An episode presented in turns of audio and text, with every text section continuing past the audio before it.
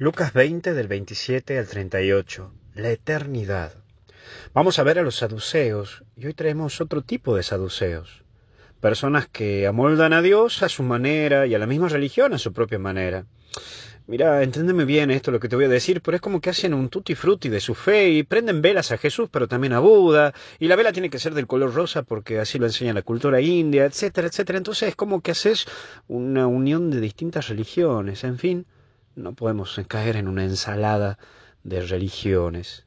Mira, recordad que nosotros tenemos tres pilares. La oración, sacramentos y ayuda a los demás.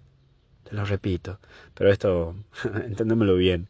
Oración para hablar con Dios, sacramentos, que son esos signos sensibles que Dios te lo pone en la vida para caminar. Y la ayuda a los demás, para darte cuenta que el otro es tu hermano, que el otro también te necesita y que Dios está en el otro. ¿Cómo la llevas con eso? Cómo va tu oración, cómo van los sacramentos en tu vida y cómo va la, ayuda a los demás. Pero vemos también la, figura de la mujer y, cuán importante es ver la importancia de las personas y ver dos cosas. Por un lado, la mujer como pilar importante en nuestra vida y también por el otro lado como motivadora de nuestro vivir. Aprovecho para hacer mías unas palabras de, San Juan Pablo II que, que siempre me gustó muchísimo y la voy a compartir con vos. Te doy gracias, mujer, madre, que te conviertes en seno del ser humano con la alegría y los dolores de parto, de una experiencia única, la cual te hace sonrisa de Dios para el niño que viene a la luz y te hace guía de sus primeros pasos, apoyo de su crecimiento, punto de referencia en el posterior camino de la vida. Te doy gracias, mujer esposa, que unes irrevocablemente tu destino al de un hombre mediante una relación de recíproca entrega al servicio de la comunión y de la vida. Te doy gracias, mujer, hija y mujer hermana, que aportas al núcleo familiar y también al conjunto de la vida social las riquezas de tu sensibilidad, intuición, generosidad y constancia.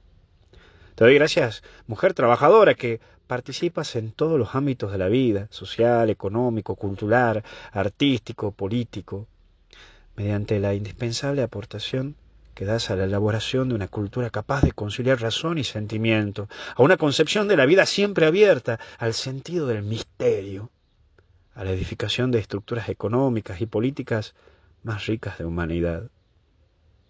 Te doy gracias, mujer consagrada, ejemplo de la más grande de las mujeres, la Madre de Cristo, Verbo encarnado, te abres con docilidad y fidelidad al amor de Dios, ayudando a la Iglesia y a toda la humanidad a vivir para Dios una respuesta esponsal, que expresa maravillosamente la comunión que Él quiere establecer con su criatura.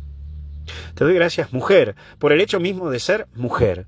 Con la intuición propia de tu femenidad enriqueces la comprensión del mundo, y contribuyes a la plena verdad de las relaciones humanas. Y por último, la vida eterna. Dios te recuerda que nuestra mirada está arriba y que no todo termina aquí, que hay algo más y que vos y yo tenemos la posta a seguir y a luchar porque juntos nos hacemos fuertes para la eternidad, porque hasta el cielo no paramos. Que Dios te bendiga y te acompañe en el nombre del Padre, del Hijo y del Espíritu Santo. Que Dios te bendiga muchísimo y a seguir adelante.